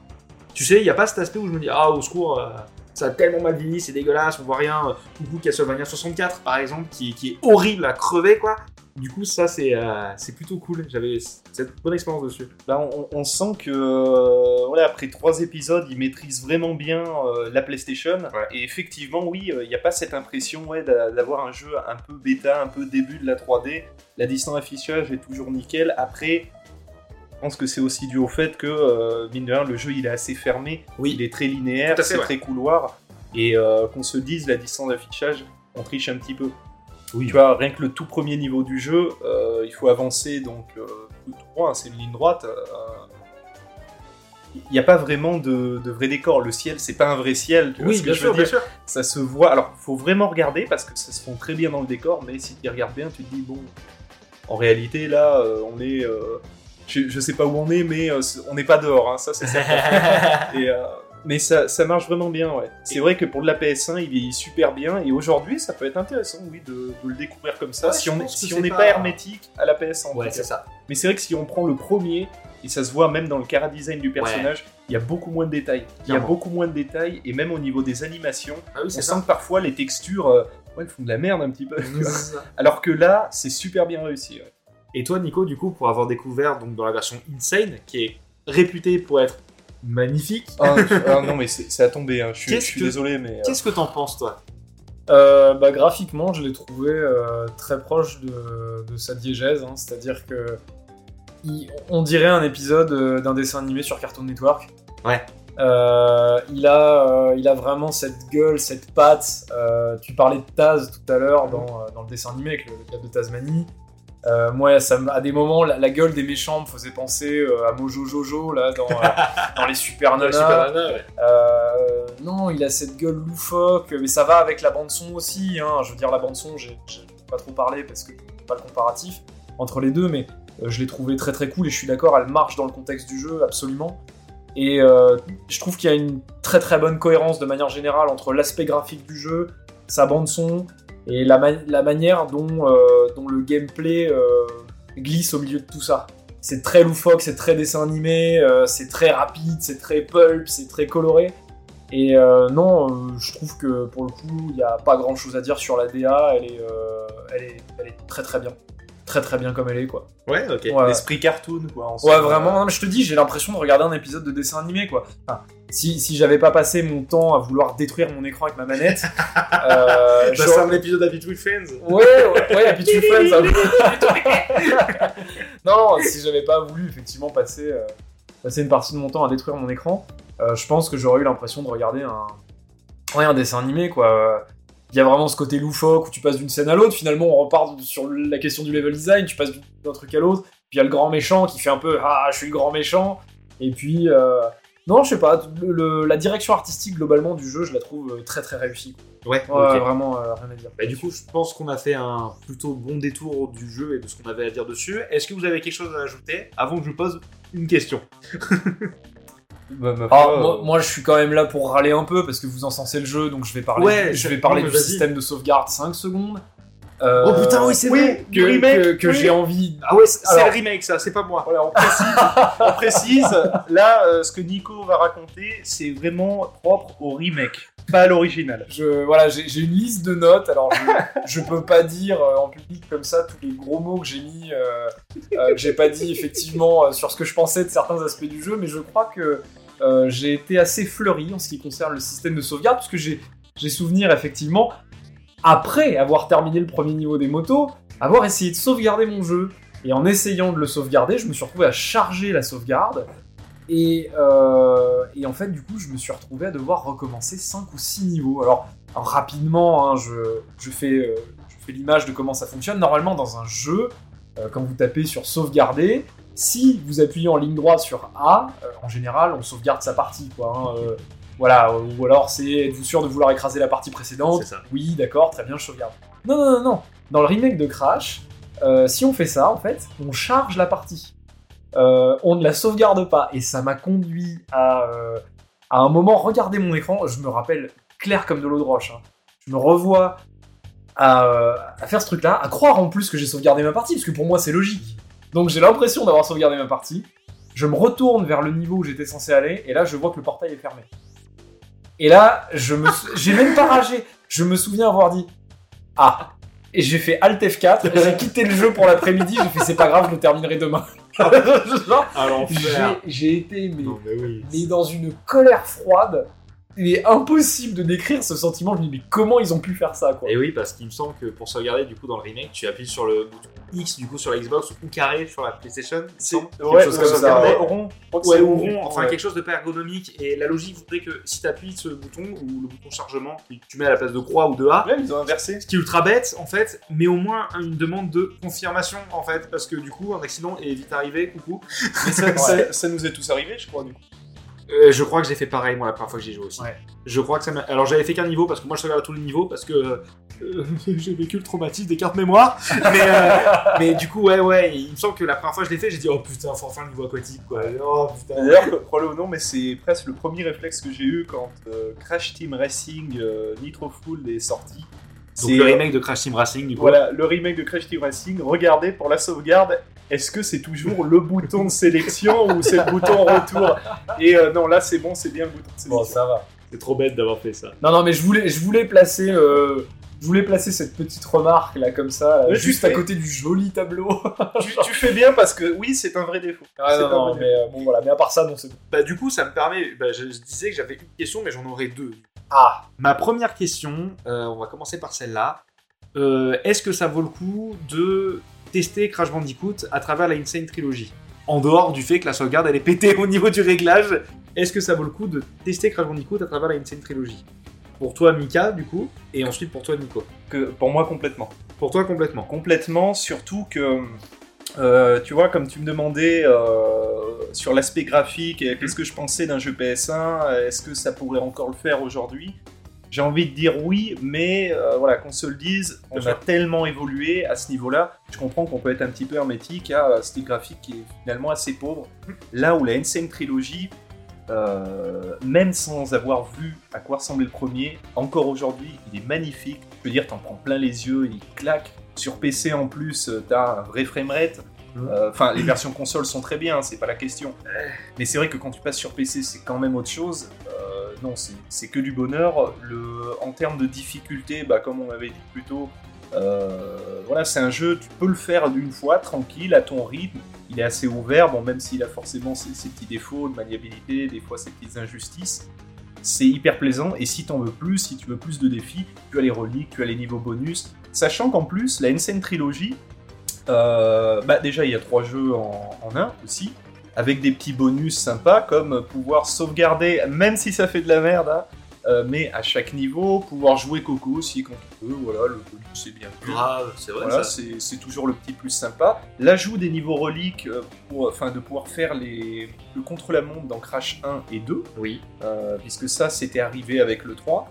Euh, et en plus de ça, les devs ont fait un truc super sympa, ils ont inclus dans... Alors peut-être pas le 2, pas le 2, je dirais une bêtise, mais dans Crash 1, Oui. ils ont rajouté un niveau donc, euh, qui était euh, disponible dans les fichiers du jeu, mais qui avait été retiré car jugé trop difficile. C'est euh, Stormy Ascent, je crois. Ouais, je crois que c'est ça, ouais. Et dans le 3, euh, c'est Future Frenzy, je crois. Oh. Pareil, un autre niveau de Stackaby qui a été rajouté, pareil, gratuitement. voilà, donc c'est toujours bienvenu. Sachant qu'en plus, bah, le jeu n'est pas excessivement cher et pour s'initier à la plateforme, ça peut être hyper intéressant. ouais. Ok. Et toi, Nico, du coup, qui découvre sans la comparaison de la version PS1, mais qui découvre du coup avec une scène trilogie, est-ce que tu penses que c'est un jeu qui est intéressant pour tester le platformer? Je pense que c'est une expérience à faire. Alors moi, clairement, euh, enfin bon, on l'a compris, hein, je, suis- je suis pas très client. euh, euh, Enfin, c'est là où il y a la petite nuance, c'est que je pense que sans ces petits défauts euh, qui m'ont un peu horripilé, euh, à prendre aussi avec euh, le regard d'un type qui vit en 2023, hein, avec, Bien sûr, ouais. avec tout ce que les, les contrôleurs euh, ont apporté. Donc forcément, euh, j'ai toujours un peu biaisé, parce que moi, je l'ai pas eu pendant mon enfance. Moi, je suis biaisé par euh, mon époque, vous êtes biaisé peut-être un peu par votre enfance aussi. Ah oui, complètement. ouais, Donc, euh, mais au-delà de ça, je veux dire, mis à part euh, ces défauts-là euh, qui, euh, qui, moi, m'ont un peu triggered, euh, je pense que c'est une expérience à faire parce que je crois et j'en suis persuadé, même si je suis pas client, je le vois. Il y, a un- cœur de jeu qui est terrible, euh, qui, est, euh, qui est incroyable, je pense, euh, si, on a le, comment dire, le, la fibre un petit peu platformer 3D. Euh, je pense que c'est un jeu qui est très riche et qui justement, si, on a cette fibre-là et qu'on se donne la peine de, passer un peu outre ces quelques défauts, bah, je pense qu'on peut se taper de, de sacrés barres, quelques heures de délire et, du défi. Et euh, je pense que c'est euh, au moins pour ces qualités-là, il vaut la peine d'être joué. Et même pour moi, finalement, qui n'en ai pas tiré euh, l'expérience de l'année ou quoi que ce soit, je suis très content de l'avoir fait déjà pour la culture. Mhm. Ensuite, pour en parler, parce que la conversation est intéressante. Surtout au niveau de la différence des points de vue. Et et au-delà de ça, et au-delà de ça, ça m'a fait plaisir un peu, je dois l'avouer, de rejouer un platformer parce que c'est un genre qui, comme je suis devenu un, un PC fag, euh, STR, euh, STR machine. c'est un ça, genre et t'as complètement euh, bah, Ouais, évité, toi. c'est un après, genre que j'ai évité, que j'ai complètement zappé, et du coup, bah, ça m'a peut-être éventuellement donné l'envie de retester des platformers modernes et anciens et, et d'y retourner un petit peu, quoi. Donc non, moi je conclurais en disant que pour les gens qui se tâtent à le prendre, bah faites-le. quoi. Il y, a, il y a au moins une bonne expérience à avoir dessus, je pense. Ok. Voilà. Mon côté, moi, je me permets d'ajouter euh, du coup mon, mon ressenti. Euh, sur le comparatif Crash 1, euh, enfin Crash PS1 et Crash Insane Trilogy, honnêtement, il n'y a pas d'intérêt à jouer à la version PS1, au-delà du fait que, euh, comme je te dise, ça marche sur émulateur, ce qui veut dire que ça marche sur n'importe quel support qui supporte la PS1. Euh, vous pouvez jouer à Crash Bandicoot sur téléphone. C'est un truc tout bête, hein, mais euh, si vous avez tendance à tester des, émulateurs sur téléphone, Crash Bandicoot est accessible sur téléphone, sur un PC bas de gamme, sur un PC portable bas de gamme. Il est jouable aussi euh, sur PSP. on, y avait refait à l'époque, Mika et moi, à l'époque de la PSP, sur PS Vita. Je veux dire, il y a énormément de supports aujourd'hui vidéoludiques euh, plus ou moins puissants qui supportent la PS1 et qui du coup ne, ne vous permettent de jouer au jeu. Et si on prend les consoles modernes, que ce soit la Switch, la PS4 et tout, elles ont toutes Crash Bandicoot Insane Trilogy. Donc en fait, l'intérêt de Crash Bandicoot PS1 aujourd'hui, c'est pour l'aspect nostalgique, si vous voulez voir le jeu à l'époque de la PS1, tourné dans son jus, et l'aspect où il est accessible sur n'importe quel support. Aujourd'hui, en tout cas, la Insane Trilogy, c'est la version définitive du jeu, c'est la meilleure version, de- la meilleure façon de le découvrir. Du coup, ma, ma question ultime que je voulais poser, Oui, on a fini le jeu. c'est à votre avis. ça, c'est pas mal, ça déjà. C'est à votre avis, est-ce que Crash Bandicoot 3 est une pierre angulaire du jeu de plateforme? Est-ce qu'il a apporté quelque chose? Est-ce qu'il représente quelque chose au sein du genre platformer? Vous avez 3 heures. Je je l'avais pas vu venir celle-là. Je voilà, c'est une question pas évidente, je, je trouve. Bah, je commence si tu veux, comme ça ta, ta réponse sera, à mon avis, plus riche que la mienne.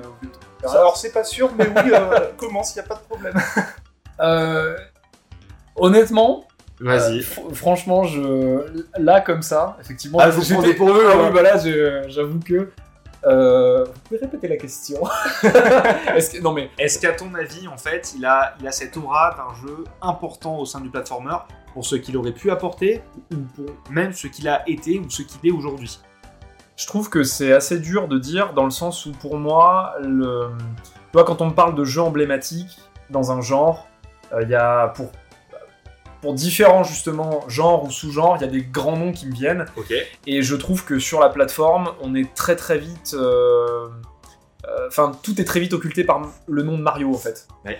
Et du coup, c'est très difficile, surtout alors pour moi qui suis pas trop dans le platformer, de te donner une, une réponse euh, objective, voire même intéressante, parce que euh, euh, je suis jamais assez rentré à l'intérieur de ce milieu-là, de ce sous-genre-là du jeu vidéo, pour arriver à savoir si objectivement il a apporté quelque chose ou si c'est devenu une pierre angulaire. Moi, ce que je sais, c'est que au vu de la hype, euh, pas que la vôtre, mais des gens qui connaissent le genre, quand on parle de Crash, quand on va un peu sur les forums, quand, on sûr, va, quand on va un peu sur Internet, on sent que c'est pas forcément une pierre angulaire, comme vous le disiez tout à l'heure, ou dans le sens où il aurait amené une révolution, mais par contre, il a cette aura euh, de jeu sacré, de jeu un peu Madeleine de Proust, Oui. qu'il y a en fait sur le coin de l'étagère.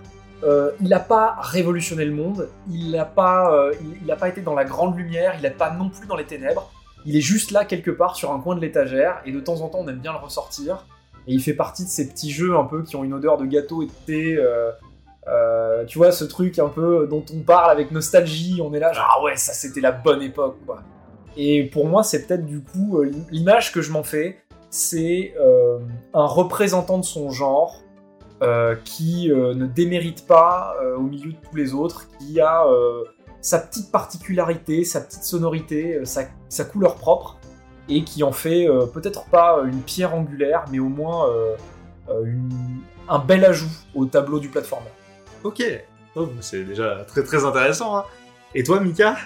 Ben, de, de mon côté, je dirais que pour ce qui est du platformer, euh, j'ai du mal à donner une réponse là-dessus. Parce Ouais. que j'aurais tendance à dire que non, si vraiment on, on se concentre essentiellement sur euh, l'aspect révolutionnaire, absolument pas.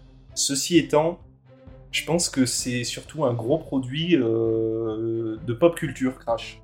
Crash, euh, c'est un, c'est un truc. Effectivement, comme l'a dit Nico, c'est un truc qui à l'époque avait marqué beaucoup de monde.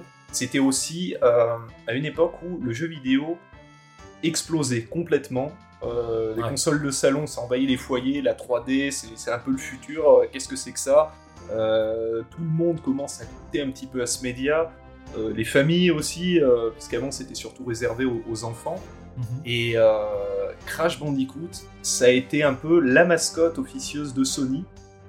Et euh, pendant longtemps d'ailleurs, hein, même encore aujourd'hui, euh, je peux pas m'empêcher de l'associer à Sony, alors que on sait depuis longtemps que maintenant les, euh, Même Dans les Sony mains en joue, hein, même Sony en joue, que ce soit à travers le 3 ou même leur pub commerciale de la PS4, c'était des panneaux avec Crash dessus. Enfin, ils ont joué aussi énormément. ils, ils en jouent aussi. Et euh, pour moi, c'est plus un, ouais, un grand, une grande une grande icône euh, du jeu vidéo. Euh, par contre, en termes de non révolution, je pense pas. Par contre, il est essentiel. Ce jeu est essentiel dans la mesure où c'est peut-être un des seuls en le faisant très bien, justement à renouer avec l'ancien platformer 3D dans un monde 3D en étant quand même très accessible, en ayant quand même cette partie challenge pour ceux qui le veulent, donc avec tout ce qui est endgame, euh, relique, tout ça. Et euh, finalement, euh, sans être révolutionnaire, ça reste quand même un jeu très essentiel euh, de l'ère euh, de la- du platformer 3D de l'époque de la PlayStation. Ok. Non, mais ok, très bien, très intéressant vos, vos deux avis. Euh, bah, J'ajoute mon retour à moi. Ah bah oui, vas-y, on est là pour ça. De toute façon, je suis en accord avec vous. Je suis complètement d'accord avec vous. Pour moi, Crash Bandicoot 3 n'a pas les épaules ni l'intention en fait d'être une pierre angulaire du jeu de plateforme. Il n'a pas eu l'intention de le révolutionner, ne l'a jamais fait. Pour moi, Crash Bandicoot, c'est une des grandes icônes de l'ère PS1. Ça restera à tout jamais une des grandes icônes du jeu vidéo. Pas pour ce qu'il a apporté, mais pour ce qu'il a été. Euh, pour moi, Crash Bandicoot, à travers le 3, il représente tout ce que j'aime autant dans le jeu vidéo. C'est-à-dire que dans le jeu vidéo, aujourd'hui plus que n'importe quel, euh, quel jour, on a tendance à vouloir chercher les jeux pour ce qu'ils sont, à savoir des jeux immenses qui apportent énormément des révolutions. C'est-à-dire que tout le monde attend Breath of the Wild 2, par exemple, à tel point qu'ils l'appellent même pas Tears of the Kingdom, ils attendent Breath of the Wild 2. C'est, il y a un signe comme ça dans, dans l'esprit des gens. Elder Scrolls, les gens ils attendent Skyrim, 2. Skyrim 2, ouais. Les gens attendent une révolution et je comprends euh, cette expérience. Avatar 2 a tout dégommé au box-office, au cinéma, parce que les gens attendaient Avatar 2. Et je pourrais jamais leur reprocher d'être ce qu'ils sont. Pour moi, Super Mario 64, c'est le chef-d'œuvre de la plateforme. C'est un des plus grands jeux de tous les temps. Quand les gens disent que c'est le jeu numéro 1, j'ai rien à reprocher à ça. Je suis d'accord avec vous, les mecs. En fait, il a tout à fait sa place.